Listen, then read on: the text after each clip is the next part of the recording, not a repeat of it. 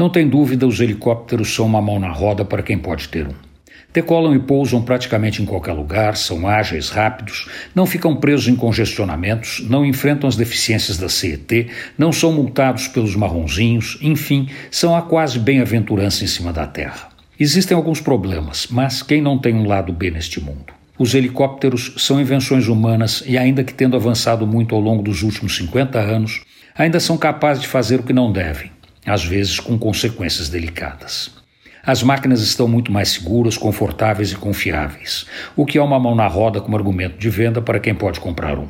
A maioria da população nunca vai entrar num helicóptero. Imagine poder comprar. Não tem como, nem ninguém espera que isso aconteça. Os congestionamentos aéreos estão restritos ao trânsito dos aeroportos e não há nada que indique que instalarão semáforos no céu para organizar o tráfego de helicópteros, drones e outras maravilhas voadoras. O lado feio da coisa, ou melhor, o lado ruim dos helicópteros, não é para quem está dentro, mas para quem está fora, ou melhor, para quem mora ou trabalha debaixo de seus corredores ao longo da cidade. Eu sei o que estou falando porque minha casa fica praticamente embaixo do corredor do Rio Pinheiros e aí o inferno em cima da terra ao longo do dia.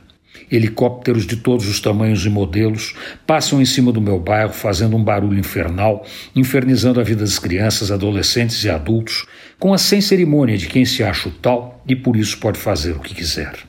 Meu único consolo é que um dia criarão rotas de helicópteros nos bairros dos que hoje voam em cima da minha cabeça. Antônio Penteado Mendonça para a Rádio Dourado e crônicasdacidade.com.br